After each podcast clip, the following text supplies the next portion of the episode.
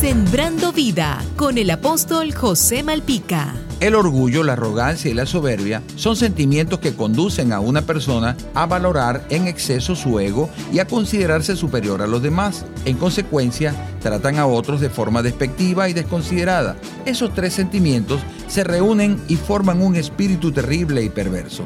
Una persona que camina en orgullo es mucho más propensa a caer en desviaciones de conducta y rebelión abierta contra Dios y contra toda autoridad puesta por Él. Las personas orgullosas nunca reconocerán que lo son, ni buscan ayuda. A la arrogancia se le puede atribuir una gran cantidad de divorcios, pleitos y enemistades entre familiares, amigos y aún entre naciones. Un arrogante es aquel que se atribuye facultades que no tiene o exagera las que tiene.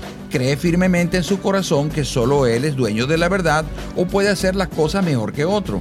La persona arrogante es autosuficiente, perfeccionista, egoísta, competitiva, rencorosa, caprichosa y rebelde a Dios. Dios nos enseña en su palabra que Él personalmente resiste a los soberbios y da gracia a los humildes. Por lo tanto, el antídoto para el orgullo es la humildad. Jesús nos recomienda que aprendamos de Él, que es manso y humilde de corazón. Renuncia a todo orgullo en tu corazón y refúgiate en los brazos de Jesús y hallarás descanso a tu alma y una buena relación con Dios. Y recuerda, Jesús te dice, no te dejaré ni te desampararé. Sembrando vida con el apóstol José Malpica.